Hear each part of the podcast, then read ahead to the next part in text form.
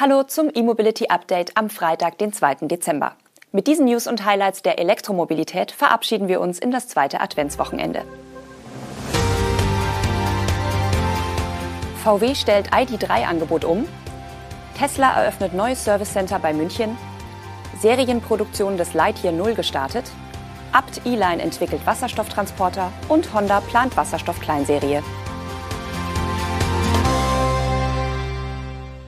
Volkswagen hat den Konfigurator des ID3 aktualisiert und dabei das Angebot deutlich ausgedünnt und die Preise angehoben. Zudem kündigen die Wolfsburger für das kommende Jahr eine weiterentwickelte Version mit kleinen Änderungen an. In dem aktualisierten Konfigurator sind noch fünf Varianten des ID3 bestellbar. Die vier Ausstattungslinien Live, Business, Style und Max nutzen dabei die bekannte Pro-Batterie mit 58 Kilowattstunden.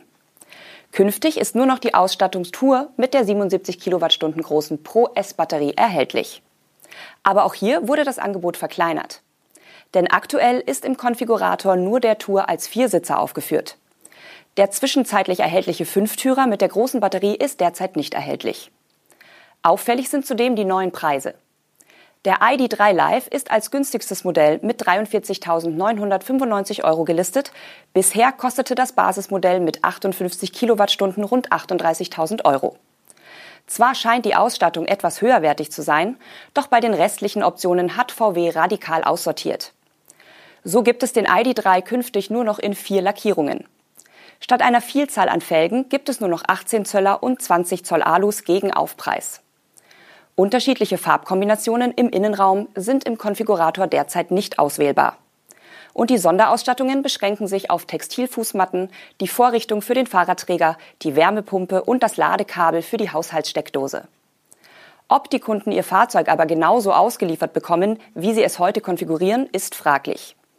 Denn die Lieferzeiten sind lang und vor dem vierten Quartal 2023 brauchen Neukunden kaum planen. Und deshalb heißt es im Konfigurator auch, Gemäß unserer aktuellen Planungen werden wir zu diesem Zeitpunkt bereits den ID3 in seiner weiterentwickelten Version produzieren.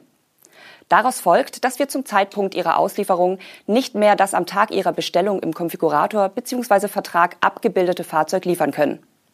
Die Kundschaft bekommt in diesem Fall also bereits das weiterentwickelte Modell des Volkswagen ID3. Tesla expandiert weiter in Süddeutschland und eröffnet in Parsdorf bei München das erste Tesla Center der Metropolregion. Damit verkürzen sich die Wege für Kunden rund um die bayerische Landeshauptstadt enorm. Das bisher nächste Tesla Delivery Center befindet sich in Haag, rund 60 Kilometer östlich des Münchner Stadtzentrums und ist auch nur über die Bundesstraßen 12 und 15 erreichbar.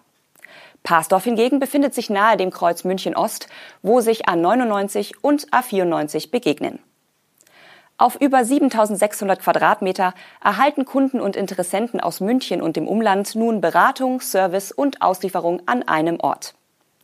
Man folge damit der deutschlandweiten Strategie der regionalen Tesla Center, die den Kunden als zentrale lokale Anlaufstelle dienen, so der Hersteller in einer seiner seltenen Pressemitteilungen.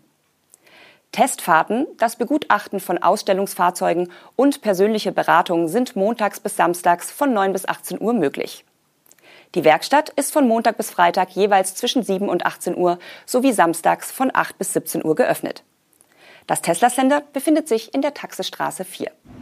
Der Auftragsfertiger Walmart Automotive hat in seinem Werk in Finnland mit der Serienproduktion des Langstrecken-Solarautos Lightyear Zero begonnen. Zunächst wird allerdings nur ein Exemplar pro Woche hergestellt. Im ersten Quartal des kommenden Jahres soll die Produktion dann schrittweise hochgefahren werden. Das erste Vorserienexemplar wurde bereits Ende September gebaut. Inwiefern sich dieses Fahrzeug von dem nun produzierten ersten Serienmodell unterscheidet, bleibt unklar. In der Branche werden Vorserienfahrzeuge in der Regel noch für ausgiebige Produkttests und erste Präsentationen genutzt. Sie werden aber meist noch mit einem deutlich höheren Anteil an Handarbeit gefertigt.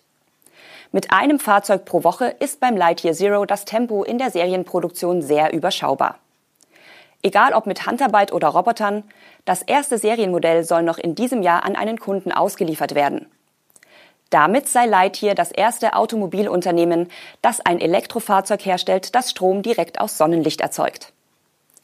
Der Sion von Sono Motors setzt ebenfalls auf die Solarintegration, doch soll die Serienfertigung erst im zweiten Halbjahr 2023 anlaufen.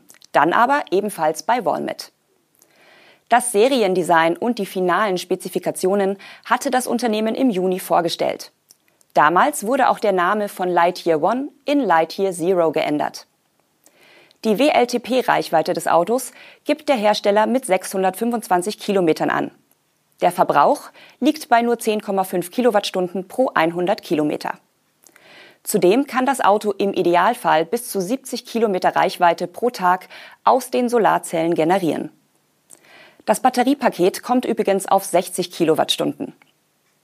Die Ingenieurskunst hat allerdings ihren Preis. Mit 250.000 Euro je Fahrzeug ist der Fortschritt nur etwas für Inhaber prall gefüllter Geldbeutel. Übrigens hat sich Lightyear im Top-Management verstärkt. Mit einem früheren Audi-Manager.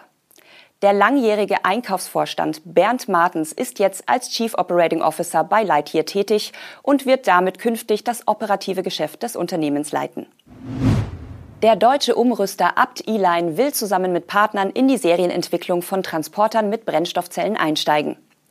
Begründet wird der Schritt mit der hohen Nachfrage am Markt. Die Firma konnte bei zwei großen Projekten in den vergangenen drei Jahren viel Erfahrung bei der Integration von Brennstoffzellenantrieben sammeln. So war der Umrüster aus Kempten im Allgäu auch an den zwei Demonstratorfahrzeugen beteiligt, die von Bosch Engineering auf der IAA ausgestellt wurden. Beim Umbau des VW e-Crafter und des MAN e-TGE haben die Kemptener die Fahrzeugintegration des Brennstoffzellensystems, das Sicherheitskonzept des Gesamtfahrzeugs, den kompletten Fahrzeugaufbau sowie die Straßenzulassung übernommen. Ferner wurde ein 700 Bar Wasserstofftanksystem integriert.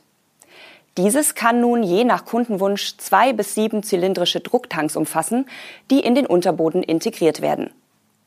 Abt E-Line will parallel aber auch an der Batterie festhalten, da sie im Transporter etwa für die Last-Mile-Zustellung ausreicht und in Summe für die Kunden auch effizienter ist.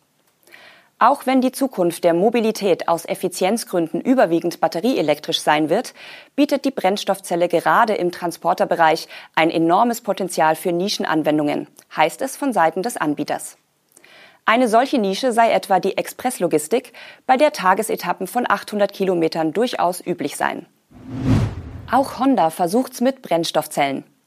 Die neueste Generation des Kompakt-SUV CRV soll in einer Kleinserie mit einem Wasserstoffantrieb entstehen. Der CRV soll neben dem Brennstoffzellensystem eine extern aufladbare Batterie erhalten und ab 2024 im Performance Manufacturing Center des Herstellers in Ohio produziert werden. Unklar ist bislang noch, ob Honda das Modell nur in den USA oder auch auf anderen Märkten anbieten wird. In Europa kommt die 2023er Modellversion des CRV sowohl mit Vollhybrid, aber erstmals auch mit Plug-in-Hybridantrieb auf den Markt. Eine rein elektrische Version gibt es dagegen nicht. Laut American Honda Motor will das Unternehmen mit der Kleinserienproduktion von Brennstoffzellen-Elektrofahrzeugen beginnen, um deren großes Potenzial als Teil einer nachhaltigen Transportzukunft weiter zu erkunden. Laut Honda wird es sich um das erste Brennstoffzellen-Serienfahrzeug in Nordamerika handeln, das mit einer extern aufladbaren Batterie ausgestattet wird. Durch dieses Konzept sollen Fahrer die Möglichkeit erhalten, in der Stadt batterieelektrisch zu fahren und bei längeren Fahrten die Flexibilität einer schnellen Wasserstoffbetankung zu nutzen. Also dürfte die Batterie im Gegensatz zu anderen Brennstoffzellenfahrzeugen wahrscheinlich verhältnismäßig groß ausfallen. Oft wird bei solchen Fahrzeugen nur eine kleine Batterie zur Speicherung von Bremsenergie und zur Unterstützung von punktuellen Boosts kombiniert. Und damit geht eine weitere Sendewoche mit dem E-Mobility Update zu Ende. Wir wünschen Ihnen ein erholsames Wochenende und einen schönen zweiten Advent. Wir sind am Montag wieder für Sie da. Tschüss.